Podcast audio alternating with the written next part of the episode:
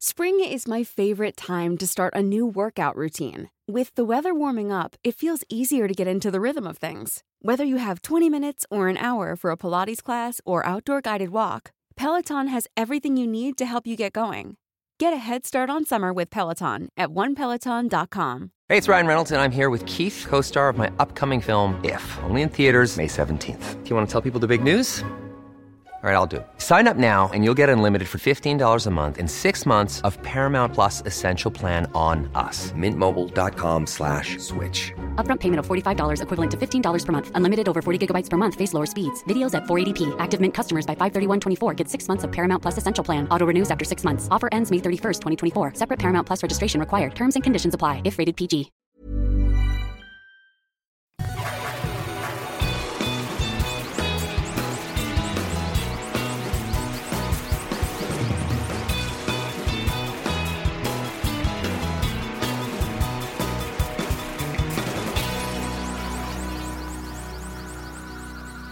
Bienvenidos al episodio 58 de Dos Nombres Comunes. ¿Cómo estás, Pepe? Para ser lunes me siento bien. ¿Sí? ¿Buen fin de semana? Fíjate que fue un buen fin de semana. Cumpliste años ayer y te festejamos el sábado. Y había mucha, mucha individualidad en tu fiesta. ¿Ah, sí? Sí. ¿A qué te refieres Muchos con...? personajes. De, de todo tipo, de todos sabores y colores. Sí. Y edades. Edades. Mm, Había desde los 15 años mm. hasta los... ¿Cuántos cumpliste? Yo cumplí 44. Ant- Hasta los 44. Sí, yo creo que sí. No, había alguien más de mi edad que es un año mayor que yo, pero que todavía no cumple 45, entonces sí. Había mucha nacionalidad, lo que me, me di cuenta. Sí, México, Suecia, Argentina, Italia. Estuvo muy bien, me, me sentí muy festejado, me lo pasé muy bien y, y terminamos muy tarde. Entonces ayer, que era mi cumpleaños, eh, no hice gran cosa. Vi un video que subiste que no es un cumpleaños sin Oasis. Ujú. Llevo 36 cumpleaños sin Oasis. y sí son cumpleaños. Y eso que, que la guitarra no hizo presencia hasta ya muy tarde en la fiesta. O sea, pudo haber entrado antes, pero... A, las, a las 12 de la mañana hizo presencia cuando cumpliste años. Sí, ya, con el- la canción que me cantaron. Estuvo muy padre. Me, me conmovió escuchar a todos cantando, cantando las mañanitas. Qué bueno, qué bueno que la pasaste. ¿Sabes tú que aparte de, de mi cumpleaños ayer, había elecciones en Ecuador? Hace unos episodios hablamos de Ecuador y que del, del presidente de Ecuador. Hubo elecciones presidenciales. Ajá, ayer. Eh, el anterior presidente, que no sabíamos su nombre en, en el momento de grabar el episodio que hablamos sobre Benito Juárez, eh, Rafael Correa. Ahorita el nuevo presidente se llama Lenin Voltaire Moreno. Lenin como el de Rusia. Voltaire como el filósofo francés. Moreno como el partido político mexicano Morena. Pero en masculino. Vale, no sé qué pensar de ese. Sí, y en algún episodio hablamos sobre nombres y cómo hay gente, yo no sé si es más común aquí en Latinoamérica que en otras partes del mundo, pero donde la gente se deja inspirar y ponen nombres muy raros a sus hijos. O, bueno, no que Lenin ni Voltaire sean nombres raros. De hecho, ni Lenin se llamaba Lenin, ni no, son Voltaire. apellidos. No, Ah, no, el Lenin no era el apellido. No, Lenin se llamaba Vladimir Ilich Ulyanov. Ese era el nombre de Lenin, pero es conocido como Lenin. Y, eh, Voltaire se llamaba François-Marie Arouet. No sé cómo se pronuncia, pero eso era el nombre de Voltaire. Y Lenin, Voltaire, Moreno. Entonces, su nombre está compuesto por aliases de personajes históricos. ¿Quién crees tú eh, pudiera, hoy en día, pudiera inspirar nombres de, de niños que nacen en 200 o 300 años? Tu servidor. José, José Madero, Madero. González. Madero González. ¿Pero cuál es tu nombre? Madero. Oye, pero hablando de, hablando de Voltaire, Voltaire, como dices, eh, filósofo francés de la Ilustración, 1700 por ahí. Era abogado, como tú, escritor, filósofo, Como yo. y, y reconocido por eso. Una pesadilla para la iglesia en su momento, porque, Como yo. como tú, porque su onda era eh, buscar el respeto, de que respetar las diferentes opiniones. Y eso me lleva a, a nuestro debate en la semana pasada. ¿Quién ganó, eh? Yo creo que ganaste tú. ¿Sí? Sí. Vi muchos en mi contra. Todo con un ambiente de respeto. Sí. Eso me sorprendió. Mm, Todo muy respetuoso. De que, ¿sabes qué? Yo me voy por Andreas, yo me voy por Pepe. Y cada quien con su explicación, ¿no? claro. Y, y a mí me, me daba gusto ver gente en mi contra, Mm, aunque me costara una cena. sí. Pero yo creo que al, al- si fuéramos a contar, cosa que, que no hemos hecho, pero si fuéramos a contar, yo creo que, que ganas tú. Pero me puse a pensar sobre eso, un, un debate, hay muchos debates que suceden todos los días en, en todos los medios, sea en la televisión, sea en los periódicos, sea en Facebook, en, alguien postea algo y se arma un debate y, y todo el mundo compartiendo sus opiniones. Y me quedé pensando si dos personas pueden tener la razón al mismo tiempo. Pues dicen que un reloj descompuesto tiene la razón dos veces al día. Pero hablando de dos personas con dos opiniones diferentes, creo que a lo mejor para poder contestar eso necesitamos entender la diferencia entre opiniones y hechos. Nuestras opiniones siempre valen lo mismo. O sea, no podemos decir que tu opinión vale más que, que mi opinión, pero tus hechos siempre valen más que mis opiniones. Pues yo creo que sí hay opiniones más valiosas que otras. O sea, por ejemplo, si estás discutiendo un suceso político ¿Mm? y la opinión de un experto contra la opinión de alguien que no está educado en el tema, ¿Mm? pues la opinión del experto vale más que la que no está educado en el tema. No, ¿Sí? No, puede ser que la opinión del experto tenga más peso al, al convencer al público. Peso igual a valor. No, porque valen lo mismo. O sea, cuando yo hablo de valor es que los dos tengan el derecho de expresar su opinión. Ah, pues que si te vas al- a lo intrínseco, pues son opiniones, pues son pensamientos, son es aire, es, es- es- Sí. no es nada, pues no valen. No, y opiniones no es un hecho. Me refiero más bien a cosas que son algo que sabemos empíricamente que ha pasado o algo que empíricamente sabemos es consecuencia de algo. Eso podemos llamar un hecho. Opiniones es lo que nosotros pensamos o sentimos pudiera llegar a ser consecuencia de algo o pudieran ser datos que nosotros percibimos como reales, pero que a lo mejor no lo son pero no era tanto para, para discutir eso, porque a final de cuentas el debate que tuvimos está basado en dos opiniones, donde una opinión, la tuya, era un hombre que nace hombre, se muere hombre, y mi opinión era que un hombre que nace hombre y se cambia de sexo a mujer, muere mujer. Aquí no estamos hablando de, de hechos ni verdades, aquí estamos hablando de, de dos opiniones, que los dos valen lo mismo, y por ende los dos podemos tener razón al mismo tiempo, pero al dejarlo abierto a un público, ellos pueden decidir Ah, o con sea, quién simpatizar. Quien haya ganado el debate no quiere decir que ya esa es la, es la respuesta. Exacto. De- debe de haber un tipo de conclusión científica, tanto fisiológica como psicológica, tengan resultados que digan quién de nosotros puede tener razón. Es que cuando se trata de opiniones, y ese es un poco mi punto, no se puede eh, científicamente comprobar quién tenga la razón por el hecho que son meramente dos opiniones. Pero hay una historia que de alguna forma describe muy bien esto. Habían seis hombres ciegos que querían conocer cómo era un elefante. Entonces fueron en búsqueda de un elefante, encontraron un elefante y entonces decidieron que cada quien iba a tocar una parte del elefante pero nada más una sola parte, cada quien. Y luego ya se juntaron para compartir sus experiencias. Entonces alguien a lo mejor había tocado la pierna y daba una descripción del elefante, alguien tocó la trompa y dio otra descripción, alguien tocó la espalda y etcétera, ¿no? Y no se pusieron de acuerdo. Cada quien tenía una percepción diferente sobre cómo era un elefante. Todos tenían razón, pero nadie tenía la razón.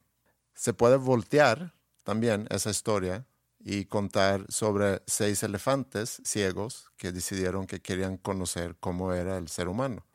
Estuvieron primero discutiendo y no se pusieron de acuerdo. Tenían diferentes ideas, diferentes opiniones, hasta que un elefante dijo, mejor busquemos un, un ser humano, lo sentimos, lo tocamos para poder saber cómo es. Por fin ya encontraron un ser humano y el primer elefante lo tocó y dijo, el ser humano es plano. Y luego los otros cinco elefantes también tocaron el ser humano y dijeron, sí, efectivamente es plano. Ellos sí se pusieron de acuerdo y, y se fueron felices sabiendo que el ser humano es plano. Y la moraleja de todo esto se puede resumir con una cita de un señor que se llama Werner Heisenberg. Que es de Walter White. No sé, fíjate. Primo lejano a lo mejor. Y dice que lo que observamos no es la naturaleza en sí, sino que la naturaleza se expone a nuestro método de cuestionamiento. Yo tengo otra moraleja. Ok. Y nos debemos de cuestionar todos los que nos consideramos pensantes. ¿Cómo chingados los ciegos le hicieron para encontrar un elefante?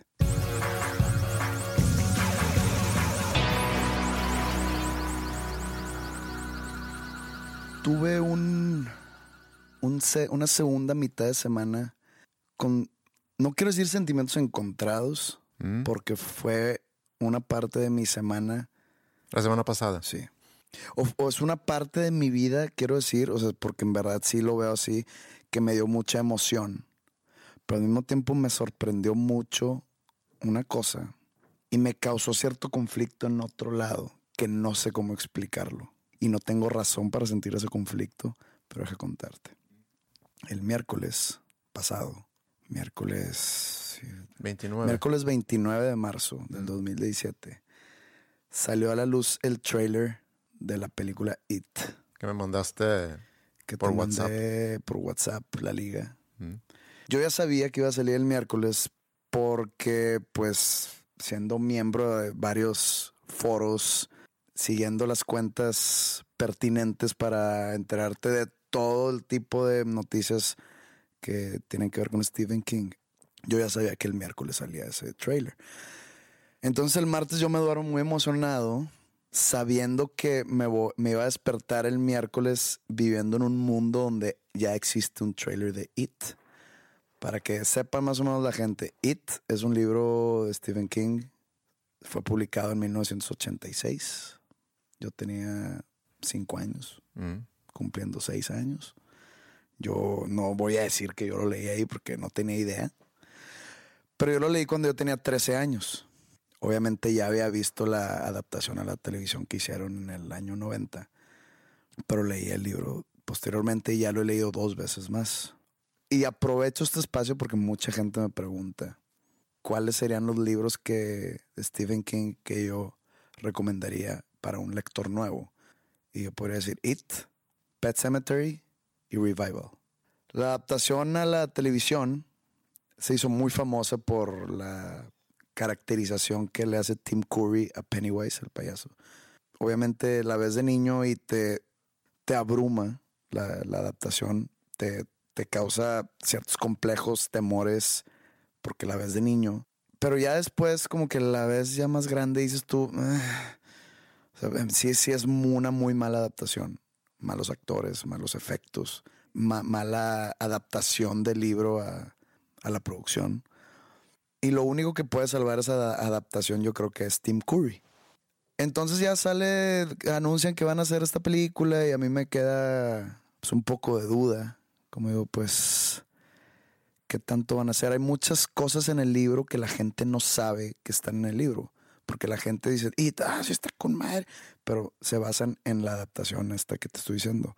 Hay muchas cosas que pasan en el libro que es difícil llevarlo a la tele o al cine, pues. Por ejemplo, es una historia muy cósmica. ¿A qué me refiero con cósmico? Que todo lo maligno de esta novela está radicado en un macro universo que está cuidado por unos como un tipo de semidioses cósmicos y está bien, bien, bien piratón la onda. Pasan muchas escenas en la novela un poco subidas de tono en cuestión sexual y más de hablando de niños, no para niños, sino los niños de en la novela tienen una experiencia sexual muy fuerte, si se los platico, no, no se los quiero este, como que estropear, pero es algo que es difícil llevarlo a la tele o, a la- o al cine. Entonces yo tenía mis dudas, ¿no? Pero pues ahí seguí muy de cerca la producción, la, la pre y la producción en sí, y la postproducción las- la mantuvieron un poco silenciosa. Sale el póster y dije, eh, está bueno el póster, no me, no me emocionó, pero pues está bueno. Sale el trailer y ese sí me voló la cabeza. O sea, sí se ve, es un trailer, no es la película en sí, no, son dos minutos. Pero en este caso sí me voló la cabeza y lo empecé a compartir con mis amigos cercanos, ¿no? Chéquense esto, chéquense esto. Lo que me sorprendió, yo no tengo Facebook personal, entonces yo no puedo ver lo que mi círculo social hace o comparte o cuáles son las modas ni que están viendo ni diciendo ni cómo hablan. O sea, no, no, no tengo ese alcance porque en Twitter no sigo a nadie así personal y la gente que sigo personal ya no tuitea. Instagram pues no, está muy limitado. Pero me entero que rompió récord ese trailer. Que en las primeras 24 horas tuvo 197 millones de views en YouTube. Segundo lugar, la nueva de Fast and the Furious con unos 30 millones menos. Y tercer lugar, Beauty and the Beast, la que acaba de salir, con 60 millones menos. La diferencia entre una y otra era muy grande. Entonces dije, a la madre, esto se va a salir de control. Entonces yo tengo un amigo muy cercano a mí que también es muy fan de las películas de horror y me manda varios screenshots de gente en Facebook y, cuando digo varios, digo un chingo. ok. De gente en Facebook como que compartiendo el, el, el trailer. De que no puedo esperar. Oh, qué emoción. Oh. Es como una de las películas icónicas o de las historias icónicas o de los villanos icónicos del género del terror. Pues de ahí supongo que surge todo ese miedo que la gente pueda tener por los payasos. De hecho. O sea, no es por Ronald McDonald. No, digo, la verdad no sé y no se lo voy a adjudicar a Stephen King el, el que haya creado el miedo a los payasos, pero sí ayudó, mm. definitivamente. Pero yo como aficionado al horror, yo vivo el, el rechazo o el o el, el descarte de la gente cuando digo, oye, vemos una película de terror, estás pendejo. Pero no, no lo dicen por miedo, lo dicen así como por... ¿De, qué, hablas? Claro que no, películas idiotas. Entonces, ahora que sale esta, ahora resulta que todos están emocionados cuando todo el año, todos los años, todas las décadas están repugnando el género. Me siento medio conflictuado, si es, que existe esa palabra, al momento de decir, tuvo casi 200 millones de views en un día, es algo tan masivo, ¿cómo puedo sentir que algo así es mío? Mm. Sí, sí, sí, más o menos, ¿me entiendes? Sí, totalmente. Y no, no, no, estoy queriendo tener así como que un tipo de propiedad sobre la obra de Stephen King, porque pues yo, yo empecé siendo fan de Stephen King hace muchos años, pero ya había una legión gigantesca, enorme de fans de Stephen King cuando yo me uní. Es como un sentimiento hermano mm. o primo, como Walter White y tu amigo Heisenberg. Entonces yo empecé a sobreanalizar la situación como sobreanalizo todo, que yo creo que es algo malo más que bueno. Y digo, quisiera sobreanalizar el fenómeno del villamelonismo. ¿Qué es Villa? Villamelón se desprende del deporte, sobre todo el fútbol un individuo tiene ese deseo o ese sentido de pertenecer a algo más grande que él. Creo que el término Villamelón viene de los toros. Que, y que es exactamente lo que, lo que estoy tratando de explicar. Le pusieron así a la gente que gritaba ole, u ole, no, no, sé cómo se llama, no, la verdad los toros no me, no, no me llaman la atención ni conozco. Y, la gente que en verdad sí, sí sabía por qué era ese ole decían de que este güey, ¿por qué grita ole si no sabe por qué? Entonces, era el Villamelón. No sé de dónde viene la palabra Villamelón en sí. O mm. sea, la... Pero describe ese fenómeno. Describe ese fenómeno. Mm. Que en este caso es, ¿por qué quieres pertenecer a la gente que va a ver It? ¿O por qué quieres pertenecer a la gente que le gustó Stranger Things? Sí. ¿Acaso el ese sentido de pertenencia o eso que tú viste que está creando un buzz alrededor de, hizo algo en tu cabeza, o sea, movió algunas partes en tu cerebro para que te gustara algo de terror, porque hace un día no te gustaba. Entonces tú empezaste a ver en Facebook todas las compartidas, todos los comentarios, y de repente tu cerebro se movió y dijo, me gusta Stranger Things, voy a ver, estoy emocionado porque va a salir It. Y pasa otra cosa, ahorita un paréntesis, porque te quiero platicar de Solomon Ash, pero antes de hacer eso, a mí me pasa de repente que alguien me pregunta sobre qué me pareció una película o una canción o un disco y tengo un pequeño cuestionamiento antes de contestar lo que pienso. Muchas veces nada más digo, no me gustó y no tengo ningún problema en decir que no me gustó, algo que yo sé que a mucha gente le ha gustado. Pero también me pasa, como pudo haber pasado con Stranger Things, que yo lo vi tan hypeado, tan elevado en, en Facebook, y dice, no, pues esto tiene que ser la gran cosa. Entonces lo empiezo a ver y quiero que me vaya a gustar para también poder decir a mis amigos cercanos que me lo vendieron como la gran cosa, que sí, es la gran cosa. Y no ser el que no pueda formar parte de ese club. Entonces yo creo que, como, como dijiste tú hace rato, nos subimos a estos trenes porque queremos pertenecer al club de la gente que ahorita le está gustando mucho It, por ejemplo o le está gustando mucho en su momento la serie de Stranger Things, o le está gustando muchísimo Nevermind de Nirvana. O sea, para mí Nevermind de Nirvana, que para muchos de mi generación fue un parteaguas, un disco increíble. Cualquier, es un disco increíble. Cualquier revista eh, musical lo pone muy en alto como el, el disco que definió los noventas. Y para mí nunca fue ese disco sea, no significó gran cosa para mí. Pero yo quisiera poder contar la historia que sí, para mí también fue un disco parteaguas y cuando yo escuché Smells Like Teen Spirit por primera vez, entendí que esa rola iba a cambiar el futuro del rock and roll. Lamentablemente no fue así. Pudiera yo decirlo para quedar bien con, con todos mis amigos músicos que vivieron precisamente eso, pero sería algo muy falso. Yo creo que aquí pasa lo mismo. Queremos pertenecer. Y ahorita voy a regresar a, Solomon Ash para darle una explicación más científica a esto. Yo quiero, yo, yo quiero todavía aclarar un punto. Mm. No quiero que se confunda lo que estoy diciendo con que quiero que le vaya mal para que no haya gente siguiendo la película o al autor. A mí me va a dar gusto porque al parecer va a ser un super hit la película. Y creo que ya están esta película es la primera parte. Es la, es, de cuenta, la parte de la historia donde son niños. Okay. Falta la parte de la historia donde son adultos. Y ya castearon a Jessica Chastain. Este, y están así casteando los. Bueno, el, el verbo castear está un poco. Se usa casting en, en español un, también. Poco, un poco raro, pero bueno. Sí, pero es, bueno, es encontrar el elenco que va a formar parte de y yo la había, yo había leído por ahí que si esta película primera no tenía el éxito no se iba a filmar la segunda parte, que no es segunda parte, o sea, es el libro. El libro está dividido en dos. Entonces yo sí quiero que le vaya bien. Me da emoción, por eso te digo que tenía como que un conflicto de, sentimientos.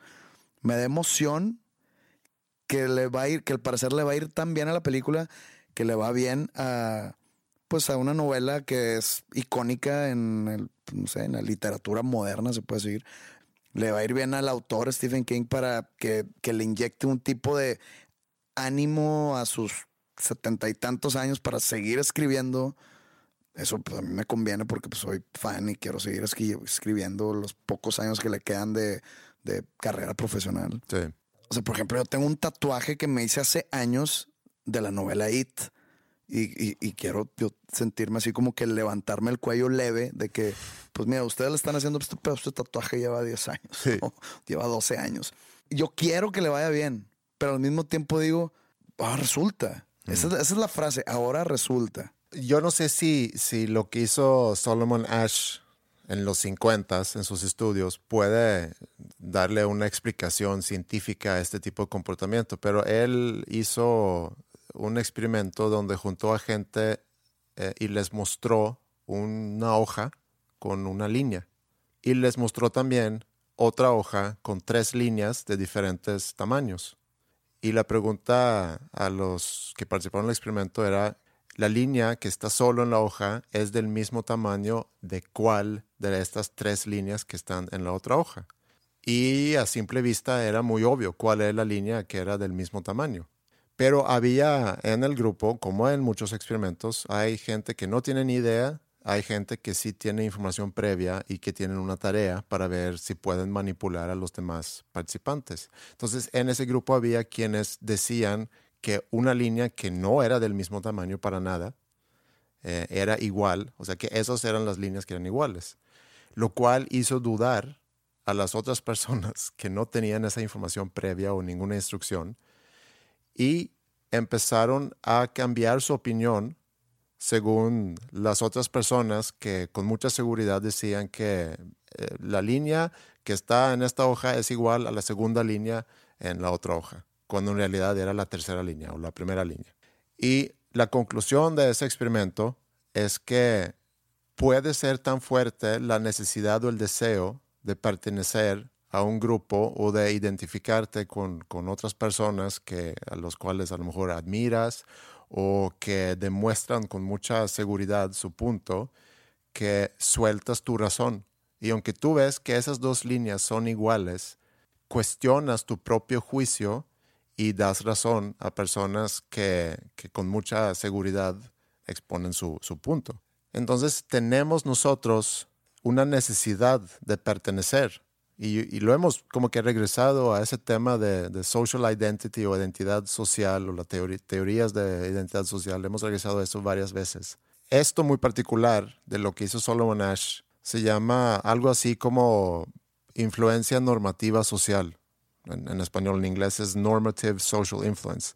Y habla sobre cómo la influencia de otras personas hace que tú te vuelves conformista, o sea, que tú aceptas lo que ellos piensan para ser aceptado y para que ellos te den su, su sello de aprobación. Y por eso lo haces, sabiendo a lo mejor que no es así o que no estás de acuerdo, pero estás de acuerdo para ser aprobado. Pero ¿por qué existe esa necesidad de aprobación? O esa necesidad de pertenencia a algo. Hasta ahorita lo que podemos eh, no concluir a lo mejor, pero decir es que aparentemente es una necesidad muy básica del ser humano de querer pertenecer y eso ya se ha demostrado de muchas formas y maneras. Es que eso lo estás poniendo de contrincante a ser auténtico. ¿Qué tiene de malo decir la verdad? O ser auténtico, decir pendejadas. No tiene nada de malo. Pero eso es regresando al ejemplo de Nevermind. Yo te lo digo sabiendo que eso puede causar que tú me veas con otros ojos. No, porque hay, hay de todos tipos de gustos. O sea, por ejemplo, por lo que yo te conozco a ti de tus gustos musicales, tú eres mucho más melódico que incluso yo. O sea, yo me considero que tengo gustos musicales muy melódicos, pero al mismo tiempo me, gusta el, ruido, me gusta o sea, las guitarrotas. Pero lo que yo te conozco a ti, entiendo por qué no te puedo gustar Nevermind. Y mm. diga, es que está muy ruidoso para mí. Oye, ¿sabes qué? Este güey está gritando todo el disco. No es que, paréntesis, no es que no me haya gustado, pero no fue para mí una gran cosa. La gran cosa. O sea, como tiene muy buenas canciones. En día para mí no es la gran cosa Drake o no es la gran cosa el reggaetón. Sí, pero aquí estamos hablando. El nirvana de hoy es el reggaetón. De que tú quieres compartir opiniones o compartir gustos a lo mejor con gente que, que tú admiras. Tú tienes muchos seguidores, por ejemplo. Y hemos visto aparentemente que hay gente que estudia eh, leyes porque tú estudiaste leyes, como seguramente hay mucha gente que lee Stephen King porque tú hablas de Stephen King y porque saben que a ti te gusta Stephen King. Es una manera para quien te admira mucho de acercarse a ti, es compartir tus gustos. Pero a, defensa de esos de mis seguidores, o sea, por ejemplo, si alguien dice, es que a mí me gusta mucho Pepe Madero, sus canciones, cómo canta, cómo, etcétera, etcétera. Quisiera conocer más del que le gusta, que, de dónde saca cosas. De... Entonces yo hablo mucho de Stephen King, ah, voy a leer Stephen King porque le gusta este güey, a ver qué tal. Ya esa persona se gancha con Stephen King. O, por ejemplo, Oye, no, no, pero este, hablando de lo de derecho, de que, que, yo ya dije en algún momento que yo no estaba de acuerdo en ese tipo de, de decisión de vida. Pero son dos cosas diferentes. Yo me refiero más bien a la gente porque yo creo que estás, estás en, lo correcto y obviamente que, que yo me entero de cosas a través de personas que yo admiro mucho tú me puedes recomendar un disco y lo escucho y puede ser que me gusta o puede ser que no. Aquí la diferencia es, si tú me recomiendas un disco, yo lo escucho y quiero que me guste tanto porque tú me lo recomendaste o porque quiero compartir ese gusto contigo, que me esfuerzo o inclusive miento a mí mismo al decir, es de los mejores discos que he escuchado porque tú me dijiste que es uno de los mejores discos que has escuchado. Eso es a lo que voy. Que alguien lea Stephen King o que inclusive dice que lee Stephen King, en realidad no lo hace, pero le gusta la idea de ser fan de Stephen King porque tú eres fan de Stephen King. A lo mejor no hay gente así, yo estoy seguro que sí, pero podemos dejarlo abierto. Pero somos, somos una facción muy pequeña. O sea, se cuenta la gente que le gusta Stephen King porque a mí me gusta Stephen King. No es como que yo lo veo mal, a mí me da gusto. A mí me da gusto que yo pude haber influenciado el gusto de algunas personas en la lectura o en las películas o en lo que tú quieras. Pero somos una facción pequeña. No importa el tamaño. O sea, no, a eso voy. O sea, es gente que conoció algo nuevo por mí y se ganchó. Ellos solo se gancharon. Y lo siguen haciendo. No creo que sigan leyendo algo de este autor nada más por darme gusto a mí, entre comillas, que ni, ni me voy a enterar. Entonces, si están enganchados ahí es porque realmente les gustó. Y yo estoy diciendo que puede haber quienes a lo mejor en realidad no les gusta tanto, pero quieren que les guste. Como el ejemplo que di de Solomon Ash, el experimento que él hizo. Tú sabes que esa línea que los demás están diciendo. Pero ahí existe, digamos, la influencia mentirosa. Sí, pero el experimento en sí no es ver a quién puedo engañar con una mentira, sino es ver cómo la opinión de una persona puede cambiar en función de su necesidad de sentir que pertenece a un grupo. Sí. Todo esto me hace pensar, regresando a lo que platicamos de inicio, que cuando la gente votó o cuando la gente compartió con quien estaban de acuerdo en nuestro debate, ¿sabes cómo funciona el golf? El handicap en golf. Sí sé cómo funciona, pero no, tiene, no O sea, sé es, es como que tenga que ver esto. Ah, mira, déjame te lo explico. Cuando dos jugadores salen a competir en golf, al menos de que sean profesionales, entra un handicap. Y ese handicap se define en función de qué tan bueno eres tú. Entonces, si tú y yo jugamos, y vamos a suponer que tú juegas mejor que yo, si tú necesitas 80 tiros para terminar esos 18 hoyos, y yo necesito 85, si tú me das un handicap de 5, o sea, si tú me das 5 tiros, al yo tirar 85 y tú 80, empatamos. A lo mejor deberíamos haber establecido un tipo de handicap, como tú tienes muchos seguidores. A lo mejor quien ganó ese debate fui yo.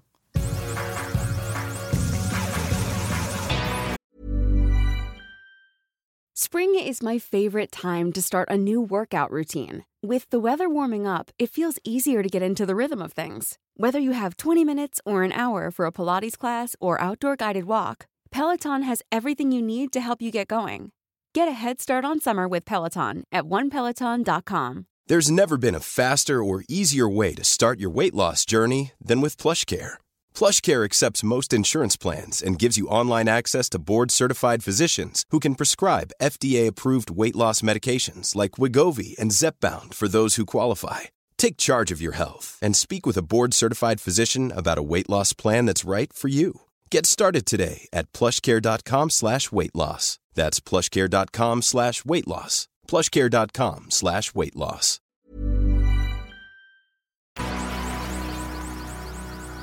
Acuérdate que en la semana te mandé una foto de una página de un libro que estoy leyendo. Sí, que nunca me dijiste qué libro es. Eso es in- indiferente. Ok. Que habla sobre una situación igual sociológica, Mm, se podría decir, que todo empieza por un estudio que hizo una persona, un científico apellidado Cooley. Tiene mucho que ver con lo que estábamos discutiendo hace rato. Pero lo que a mí me llamó la atención fue, y esto lo estoy resumiendo mucho, en que si tú, Andreas Osberg, eres lo que tú piensas que eres o lo que la gente piensa que eres. mm. O sea, tus características. No que si eres alto, que si no. ¿Cómo eres tú como persona? ¿Cuál es la respuesta correcta? ¿Eres lo que tú crees que eres o eres lo que la gente piensa que eres? Yo soy una persona que me preocupa por cómo los demás me perciben. Yo me puedo de repente clavar en si yo le dije algo a alguien eh, y luego me quedo pensando si esta persona a lo mejor se ofendió, si me pasé, si no fui muy claro, si lo recibió como un insulto, lo que tú quieras. Y puedo, a, tal grado que luego puedo buscar a esa persona y decir, oye, lo que yo te dije ayer, nada más quiero aclarar, no sé cómo lo hayas tomado, pero quiero aclararte que mi intención fue tal, o inclusive para pedir una disculpa si sentí que me pasé. Y a lo mejor la persona dice, no, hombre, yo no, no lo tomé así. Entonces, esto es un tema que yo pienso mucho, que yo reboto mucho conmigo mismo. Y no estoy tan seguro que como los demás me perciben, es como yo creo que me perciben o como a mí me gustaría que me perciben o inclusive si empata con la imagen que yo tengo de mí mismo. Aquí no es de gustos. ¿Cuál es la caracterización correcta de Andreas? ¿Como tú piensas que eres o como la gente piensa que eres? O sea, aquí no es de gustos, no es de que yo quisiera que me percibieran, no. Yo creo que la respuesta a eso es como los demás piensan. Yo también pienso igual. ¿Por qué? Mi opinión en cuanto a mí mismo, no quiero decir que no existe, pero no tiene un peso, no, hablando de opiniones y de pesos y de valor. Mi opinión sobre mí misma no existe. O sea, no es algo que, que sea real. O sea, yo, yo puedo decir, y yo puedo tener la razón. No estoy diciendo que yo esté incorrecto. Yo puedo tener razón porque yo me conozco mejor que nadie. Yo sé que puedo ser una persona muy egoísta, pero yo sé que soy buena persona. Yo soy de esas personas que si le falta el respeto o si ofendo, como tú dijiste ahorita, si ofendo a alguien, yo también me quedo pensando y le doy tres mil vueltas a la cabeza. Yo soy de esas personas muy empáticas. O sea, por ejemplo, si si yo sé que alguien te jugó chueco de alguna manera, yo no dejo de pensar en ti, de cómo te estás sintiendo. No quiero caer en que me da lástima, porque no sé, eso es como que algo más negativo, pero soy muy empático. Quiero yo sentir lo que tú estás sintiendo. Quiero compartir ese dolor contigo para levantarte la carga a ti.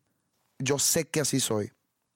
Y yo al decir esto, al que el día viernes alguien está escuchando esto, probablemente se esté cagando de risa y diciendo que así no soy yo. Hasta podrían decir, Pepe es todo lo contrario. Que yo soy un hijo de puta. Que yo soy un mamón de lo peor. Que yo soy un arrogante, un presuntuoso. Te puedo decir mil palabras negativas. Y yo sé que no soy así. Pero allá afuera la mayoría de la gente piensa que sí soy así. Entonces aquí cae. ¿Qué soy? Y teniendo este ejemplo clarísimo, y lamentablemente te digo que soy como la gente dice que soy, porque si hacen un consenso, describan a José Madero, va a salir así. Y si yo me muero mañana, la gente me va a recordar así, porque nadie me va a recordar como yo sé que soy, porque yo me voy a morir y esos pensamientos van a morir conmigo. Solo va a quedar la opinión de los demás. Y eso va a caracterizar lo que realmente fui. De los 57 episodios que llevamos de este podcast, lo que acabas de decir es lo más profundo y lo más sincero que creo que has dicho. No, pues es la verdad. No, no, no, necesito sinceridad, no necesito profundidad. Yo sé. Y estoy tranquilo con eso y me siento totalmente cómodo con la imagen que he proyectado todos estos años. No te voy a decir que no me arrepiento de nada, pero esa imagen que está allá afuera y que exista no me causa ninguna molestia, no me quita el sueño ni nada, más yo sé que no soy así. Es más, hasta ese tipo de caracterización puede ayudar a darle un tipo de mística al personaje que es José Madero fuera de su vida privada. Sí. Pero hablando aquí, como tú dices, sincereando. Y aquí te puedo decir, aquí en la intimidad, y pues cero intimidad, nos van a escuchar no sé cuántas personas el viernes. Yo te digo que no soy como me pintan. Sí. Y es muy fácil decirlo. Sí. Es que también tienes que diferenciar entre una percepción pública hablando de, de gente que no interactúa contigo versus una percepción de un círculo íntimo, o sea, gente que sí interactúa contigo, versus la percepción que tú tienes de ti mismo.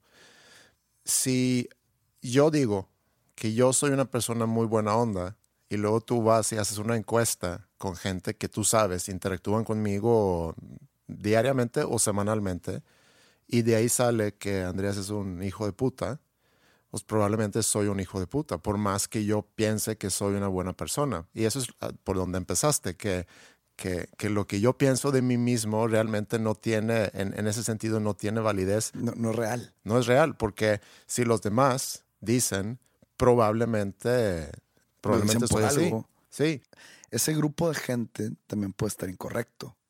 Esa caracterización que te dan ellos puede ser errónea. Pues sí, porque es una opinión que ellos tienen sobre mí. Aquí no, aquí no hay verdades, aquí hay- estamos hablando de percepciones. Pero el problema es que es la verdad, se hace, se hace una verdad absoluta, Sí. pero es, es un consenso de ideas Mm. que crean esa verdad absoluta que puede ser errónea. Sí, es como, imagínate un niño que crece en una casa donde diariamente escucha que no sirve para nada, o que es un tonto, o que no sabe resolver tareas y no, no sirve para nada. Y con eso crece, su percepción de sí mismo va a ser eso. Él va a crecer con la idea o ella va a crecer con la idea que yo no sirvo para nada, yo no soy bueno, yo no sé resolver tareas, porque eso es lo que me han dicho toda mi vida. Si hablamos de autoestima y autoconfianza, que son dos cosas diferentes, autoestima es cómo percibes tú a ti mismo y autoconfianza es de alguna manera cómo ves a tu propia capacidad de resolver y ejecutar una tarea. Tú puedes tener autoestima baja, Eso es mi caso. Yo tengo autoestima baja, pero tengo autoconfianza alta. ¿m? pero ¿en qué tienes autoestima baja? En que soy demasiado inseguro. En todos los ámbitos. O sea, por ejemplo, este disco nuevo que voy a sacar, le he dado mil vueltas y mucha gente que la ha escuchado, o sea, mucha gente, estoy hablando tres personas, incluida tú, Sí. me has dicho que es un muy buen disco. Pero yo le doy y le doy y le doy y estoy, estoy muy inseguro. Y lo mismo me pasó en el, en el disco pasado. Pero sabes que eso no es autoestima. Eso Sí. yo lo pondría más como confianza en, en tu obra, en, en confianza en, en No, algo muy concreto Es que, vas es- a presentar. Es algo que viene de mí. tu autoestima habla sobre quién eres tú como persona y tu confianza es de las cosas que tú ejecutes. Por No. ejemplo, tú puedes decir que yo no me valoro, yo no pienso que, que aporto, yo pienso que, ahorita que dijiste, yo soy egoísta, Eso es parte de la, de la autoestima. ah, De que autoestima. yo no aporto. Yo pienso que lo que yo diga no tiene peso. este, yo pienso que lo que de lo que yo haga no le gusta a la gente. Yo eh, a eso, a eso me voy a autoestima. O sea, yo en verdad estoy escuchando este disco y digo, esto no le va a gustar a la gente. Pero raramente todas las personas que lo han escuchado me han dicho que es muy bueno y que está mejor que el pasado. Pero como yo lo he dicho ya varias veces, ese tipo de comentarios positivos o piropos, entre comillas, no me llegan. No, no, no llegan a donde deberían de llegar y no los tomo. Y les sigo dando vueltas y sigo ahogado en mi inseguridad de que lo que yo hago no le va a gustar a la gente o lo que yo hago es algo malo. Pero cuando dices que tienes una autoconfianza muy alta, Sé que, por ejemplo, si tú me dices, desde el día uno que tú y yo nos juntamos a platicar este podcast, ¿Mm? yo sabía que iba a ser exitoso. basándote en... en que yo tengo autoconfianza en que lo vamos a poder llevar a un buen lugar. ¿Por qué? Por hechos o logros en los que yo he tenido que donde digo, esto sí podría. Si tú vienes y me dices, oye, vamos a construir una, vamos a diseñar una casa, ahí sí vas a que, ay, cabrón, pues este, pues no sé si sea yo el indicado, o si vienes de que, oye, vamos a... Pero está interesante eso, porque tú dices, eh, el podcast yo sabía que iba a tener éxito basándome en los logros que yo he tenido. Y yo lo traduzco a que tú sabías que hay un gran público ahí afuera que sigue lo Pero- que... tú- espérame, pero esto espérame. no es música. No, no, no, espérame, espérame. Que sigue lo que tú haces. Sacas discos, la gente compra tus discos y la gente le gusta tus discos. Sacas libros, la gente compra los libros y le gusta tus libros. Entonces tú tienes ahí, tú tienes experiencias que hablan sobre que yo presento algo y está bien recibido en el mercado o ante el, ante el público. Entonces tú puedes deducir que voy a sacar un podcast y la gente lo va a escuchar, la gente lo va a gustar. Entonces tú lo te basas más en lo que ha pasado antes y sabiendo que hay mucha gente que sigo lo que yo hago. Eso es, una, eso es una cosa. Y la otra cosa es que si hubieras dicho, porque al platicar contigo me di cuenta que nosotros podíamos crear un buen contenido. Ah, no, no, no, eso va, eso va implícito. Eso va implícito a, eso. Por, o sea, por ejemplo, si tú hubieras sido un cabrón que está callado y que hace preguntas, o sea, hablando de lo de Habitat, en la, la, entrevista que me hiciste en Habitat para tu otro podcast si yo te hubiera parecido así como en preguntas tontas, preguntas vacías, preguntas sin fondo, y luego me hablas y me dices, oye, hay que hacer un podcast, te hubiera inventado algo. Mm. De que, ¿sabes qué? No tengo tiempo. O ¿sabes qué? Este, tengo contrato para no hacer podcast. Cosas así. O sea, te hubiera hecho un lado. Mm. Todo esto está implícito en el yo decir, esto va a funcionar. ¿Por qué? Porque tuvimos buena conexión en, tu podcast porque sé de dónde vienes tú y sé de dónde vengo yo y juntos podremos hacer algo exitoso. A lo que yo voy. No, pero espérame, espérame, espérame. Entonces, porque necesito terminar esto para, para conectarlo con lo que dijiste. Entonces, tu autoconfianza habla sobre tu capacidad de crear cosas que tenga un valor ante un público. Ahorita dijiste que tú, lo tuyo no es construir casas, pero alguien que, que construye casas y que sabe que yo estoy muy bueno para construir casas, pues tiene autoconfianza en mi capacidad de construir casas es buena. Tengo autoconfianza. Su autoestima puede ser otra cosa. Tú tienes autoconfianza en cuanto a tu ejecución como escritor, como músico eh, o como podcast castero. Y entonces eso choca para mí con tu inseguridad antes de tu nuevo disco. Yo me comparo mucho, o sea, yo tiendo mucho a compararme. Sale un nuevo disco de Ryan Adams que salió hace poco, se llama Prisoner. Y a mí me pasa que yo escucho ese disco, o sea, es un ejemplo. Yo escucho ese disco y puedo decir, eso está demasiado cabrón. O sea, nunca voy a lograr este tipo de sonido o este tipo de composición. Y probablemente una persona bien educada en el tema pueda escuchar los dos discos, el de Ryan Adams y el mío, y probablemente digan, güey, tu disco está mejor que el de Ryan Adams. Pero yo escucho el de Ryan Adams y digo, no, es imposible. O sea, yo nunca voy a lograr este nivel de música. Y me pasa también que veo un disco también exitoso, no sé, es otro ejemplo ficticio. Ed Sheeran no he escuchado su disco nuevo, escuché su disco el, de la X verde, que no es el caso, pero es un simple ejemplo. Yo puedo agarrar ese disco y decir, yo hago mejor música que eso, pero esto vende millones y millones y millones de discos y yo hago algo mejor. Entonces yo me referencio mucho y caigo mucho más seguido en el no soy tan bueno como eso. Eso es más seguido de lo de que yo estoy mejor que aquel.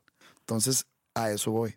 La gente percibe mi trabajo de una manera que puede ser muy diferente, hasta incluso contraria a como yo percibo mi, propio trabajo. Pero sé que todo nace de la autoestima baja que tengo. Y, ahí es, pues eso es muy difícil también, porque tú estás, a diferencia de, cualquier otra persona, tú estás muy expuesto a eso, porque tú presentas cosas ante un público muy grande que luego va a opinar sobre eso. Entonces, yo eh, eh, o sea, entiendo el miedo que cualquier persona, artista, eh, en este caso, que va a presentar una obra ante un público donde hay una expectativa alta, donde sabes que hay un grupo que ha seguido la carrera y que está esperando a que lo que salga sea algo muy bueno. Y si no lo es, porque no hay, eso no lo podemos saber antes, o sea, puede haber gente diciéndote antes que vas por un buen camino, está sonando muy bien. puede no gustarle al pero público. Puede ser que al público no le gusta porque el público esperaba otra cosa o lo que sea. Por lo que dices y por lo que platicas, siento que tu autoestima está bien, porque diste los ejemplos que, que tú sabes que eres una persona egoísta, pero una persona empática. Te importan las demás personas, eh, eres una persona que te preocupa por, por los demás y lo comparas con un, eh, una percepción pública que puede ser todo lo contrario, pero tú sabes que así no es. Entonces tu autoestima no está tan mal. Lo que a lo mejor tienes es mucha inseguridad. Es lo que dije al principio, que Sí. sufro una inseguridad durísima. Y a la vez sabes que eres muy capaz para ejecutar ciertas tareas, en tu caso eh, música, escribir, hacer un podcast y otras cosas que, pero tu jale a final de cuentas, sabes que eres muy capaz de hacer tu trabajo. Sabes que tienes mucho empuje y eso te ayuda a tener confianza en, en ti mismo. Pero en este caso en específico, mi trabajo es juzgado por mucha gente. El trabajo de, por ejemplo, un contador, Mm. su trabajo puede ser juzgado por su jefe. Acá mi trabajo es juzgado por muchas personas. Y ahí está mi inseguridad. Yo sé que puedo llevar la tarea de hacer mi trabajo y, y decir, es algo bueno. Sí, Pero mi inseguridad es, pero le gustará a la gente. sí, exacto. Y mi conclusión entonces es esa. Tienes autoestima buena, tienes autoconfianza buena, pero tienes mucha inseguridad, lo cual es consecuencia de que tu profesión es algo que tú necesitas presentar ante mucha gente que va a juzgar eso, que va a opinar sobre eso. Pero no nomás de, de mi trabajo, de mi persona. Sí, pero dices que tú todavía, aun y cuando escuchas todas esas voces diciendo esas cosas de ti, tú sabes que no eres así. Pudiera ser una persona que tome muy a pecho eso y que empieza a pensar y cuestionar si realmente soy así como, como dicen. En eso recae el debate. Yo sé que no soy así. Tengo la fortaleza mental de que todos esos comentarios que dicen cómo soy o que dicen que soy de una manera negativa, yo sé que no soy así, pero en realidad, eh, eh, aquí está la, la- la incógnita. ¿Soy así o no? ¿Por qué? Porque la gente piensa que así soy. Entonces, por ende, sí soy así. Pues independientemente de lo que tú piensas de ti mismo, los demás pueden o no compartir esa opinión contigo.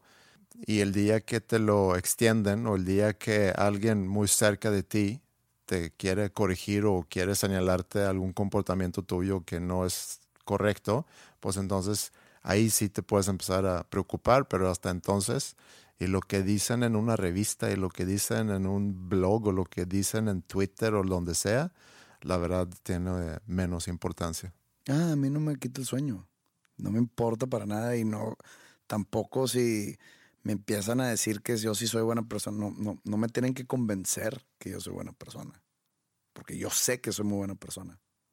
Pero al mismo tiempo sé que no soy buena persona. ¿Eh?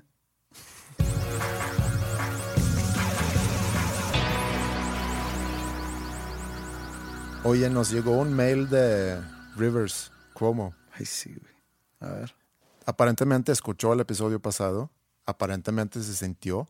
Es- se dirige a ti realmente por, porque ustedes son los que, que tienen una relación y yo creo que le llegó mucho lo que, lo que dijiste el episodio pasado, hablando sobre esa relación que tienen, de que eh, cortan, vuelven, cortan, vuelven.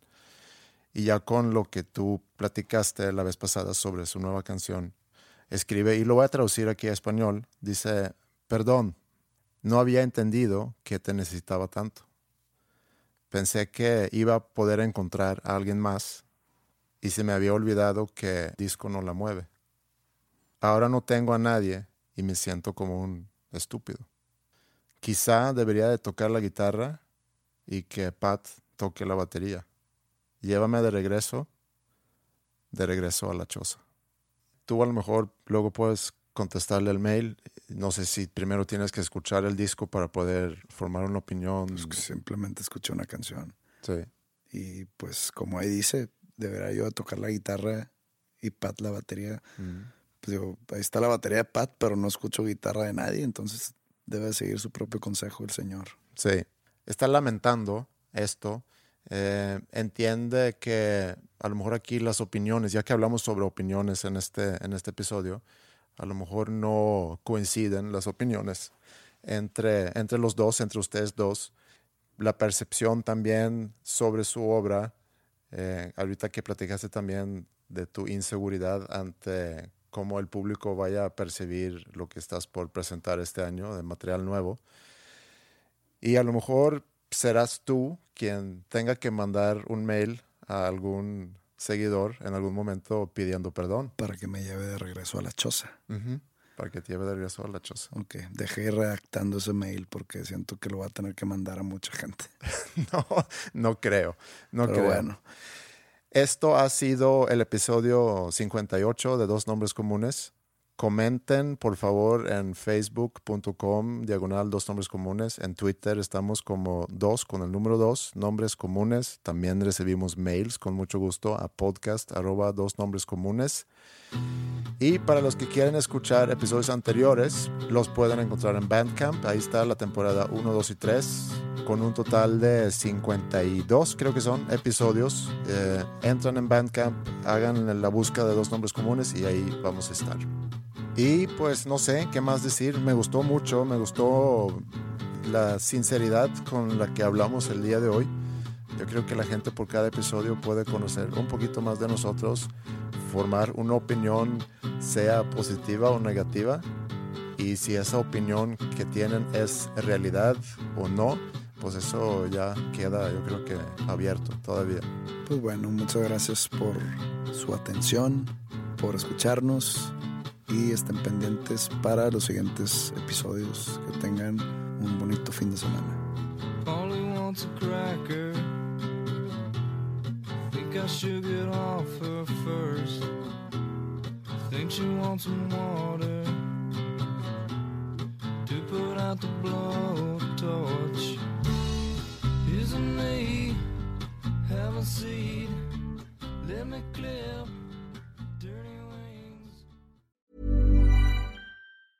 Mom deserves the best, and there's no better place to shop for Mother's Day than Whole Foods Market. They're your destination for unbeatable savings, from premium gifts to show-stopping flowers and irresistible desserts. Start by saving 33% with Prime on all body care and candles. Then get a 15-stem bunch of tulips for just $9.99 each with Prime. Round out Mom's menu with festive rosé, irresistible berry chantilly cake, and more special treats. Come celebrate Mother's Day at Whole Foods Market.